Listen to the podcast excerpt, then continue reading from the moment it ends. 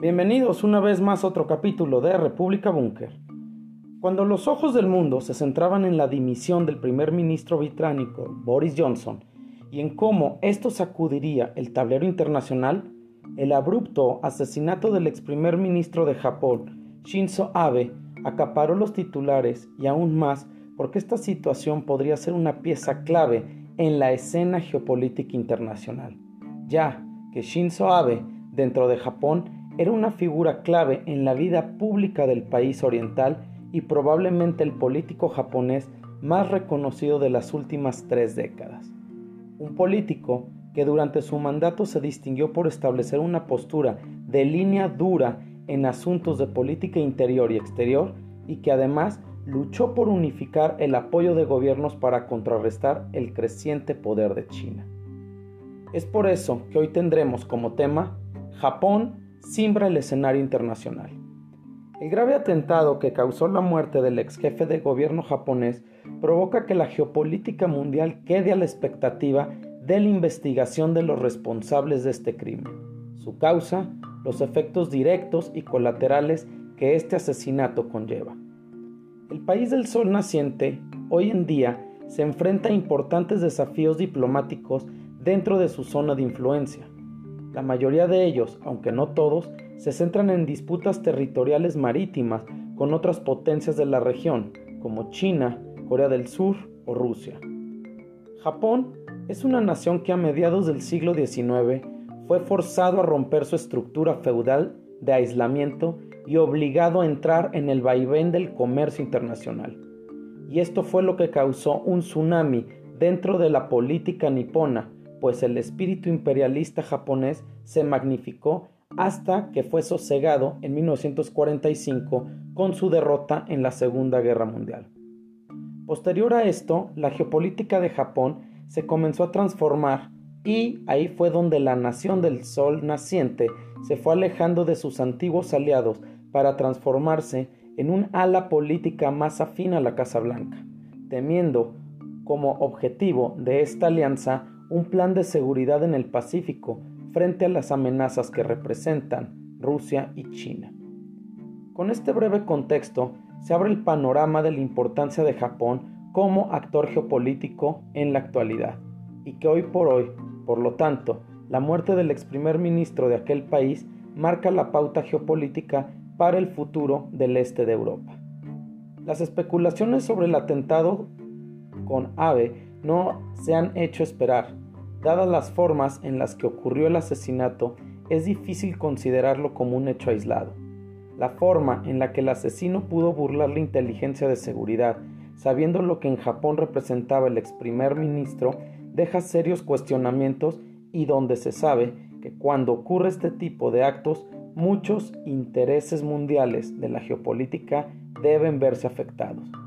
Sin lugar a dudas, esta es una acción que traerá ajustes y escenarios caóticos en una tierra donde hace unos meses comenzaron fuertes disputas que irónicamente pasaron desapercibidas, pero que hoy, con el caos mundial imperante y frente al poder de la alianza de Rusia y China, es increíble su poca o nula difusión y la importancia de lo que ocurre en aquellas latitudes del planeta. En marzo pasado, el actual primer ministro japonés, Fumio Kishida, comenzó a hacer las primeras maniobras de su mandato cuyo objetivo están enfocadas en estabilizar la seguridad de Japón, esto derivado de la crisis territorial de las Islas Kuriles, donde Rusia ha presentado a Japón sus reclamaciones territoriales.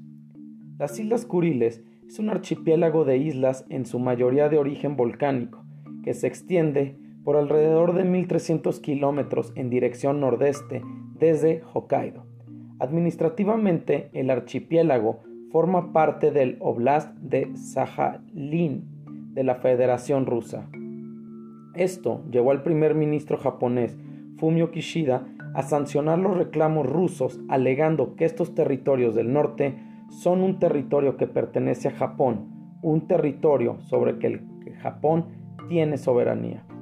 Otro tema estratégico dentro de la política exterior japonesa y la geopolítica de la región del Pacífico está en el hecho de que los jefes de gobierno de Japón y Australia firmaron recientemente un importante acuerdo de defensa que permite una cooperación más estrecha entre sus Fuerzas Armadas y que constituye una respuesta a la creciente presencia de China en la región del Indo-Pacífico y donde se propuso como objetivo que frente a la luz del deteriorado ambiente de seguridad, lo que Japón y Australia pueden hacer juntos es primero y antes que todo aumentar la disuasión en esa zona del mundo. Regresando al tema de Shinzo Abe, no se puede pasar desapercibido que hace unas semanas el ahora fallecido declaró que las consecuencias del conflicto en Ucrania eran por las constantes amenazas y provocaciones de la OTAN y abogaba por la paz inmediata. Cuestionamientos duros hacia la OTAN y algo paradójicos, pues él siempre presentó durante su administración una línea militarista nacionalista, un tipo cuyas opiniones, sobre todo las de corte nacionalistas, pusieron en jaque a la política japonesa y aumentaron la tensión con China.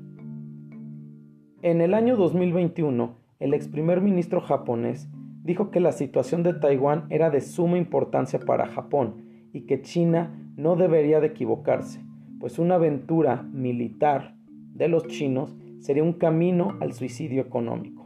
provocando con ello una mayor tensión en las relaciones de Japón con el gigante asiático. El gobierno chino advirtió a Abe que sus declaraciones interferían gravemente en los asuntos internos de China y la relación con Japón, pues él ya no era ministro de aquel país. Esto es una muestra del poder que aún mantenía Shinzo Abe dentro de la geopolítica japonesa. Shinzo Abe estuvo en el ojo del huracán cuando en el 2013 visitó el santuario de Yasukuni en Tokio, un polémico monumento vinculado al militarismo de Japón antes y durante la Segunda Guerra Mundial, lo cual provocó críticas tanto del gobierno chino como del gobierno de Corea del Sur. Además, propuso que la política del Comics para tratar de sacar a Japón de un periodo de bajo crecimiento con reformas económicas y, y activar políticamente eh, lo fiscal y lo monetario, hacía que entonces marcara su línea administrativa. Por lo anterior, es que la especulación sobre su muerte genera dudas y más cuando el asesino es un antiguo militar perteneciente a las Fuerzas Marítimas de Autodefensa japonesas. Una línea importante de investigación, y por la forma en la que se llevó a cabo el asesinato, podría llevar no solo a un asunto político, sino religioso, y aquí entra en escena una compleja trama que lleva hasta el reverendo Moon y su familia, líderes del culto religioso de la Iglesia de la Unificación con la cual Abe tenía una relación muy cercana. Un punto importante a señalar es que el hijo del reverendo Moon ha creado una variante del cristianismo carismático, cuya sede en los Estados Unidos está basada en armas de fuego para traer el reino de Dios. Un, ton, un tema que se torna interesante, dando el estricto control de armas de fuego que existe en Japón, y por lo tanto la presunta vinculación del asesino con este culto puede dar muestras del caótico ambiente religioso sectario de Japón, el cual ha tenido un auge desde los años 80, teniendo su episodio más catastrófico, el cual fue en el año 1995 cuando el líder del culto de la verdad suprema atacó con gasarín en el metro de Tokio. Más allá de las hipótesis y el desarrollo que vaya teniendo la investigación y los impactos que ésta genere en la escena internacional, las voces de representantes de gobierno a lo largo y ancho del planeta fueron surgiendo rápidamente. Por ejemplo, el secretario de Estado de los Estados Unidos, Blinken, dijo que el asesinato del ex primer ministro japonés Abe es impactante y profundamente perturbador y lo consideró como un líder de gran visión. El presidente ruso Vladimir Putin también llamó a Abe un destacado estadista en una carta de condolencias a la familia. El canciller alemán Olaf Scholz dijo que el asesinato de Abe lo había dejado atónito y profundamente triste, y el cual también expresó sus condolencias hacia la familia. Hoy, Japón se simbra con la muerte de Abe, lo que abre una puerta de retos y desafíos en la geopolítica de Japón, dentro de un contexto regional en plena transformación y con unos Estados Unidos en declive y donde el bloque de Japón, Corea del Sur y los Estados Unidos tienden a buscar por todos los medios a encontrar una forma de defender sus intereses y garantizar su seguridad frente a amenazas potenciales de un bloque conformado por Rusia, China y Corea del Norte. Y este duelo de bloques debe ser vista como un nuevo esquema bipolar que debe mantener el equilibrio estratégico regional. Es de esperar que la muerte del ex primer ministro japonés conllevara una sacudida al interior del gobierno actual, y éste tiene que sortear dicha sacudida, ya que Japón es un actor relevante en la región asiática y en el resto del mundo. Muchas gracias por su atención y los esperamos en el próximo capítulo de República Búnker, plataforma geopolítica.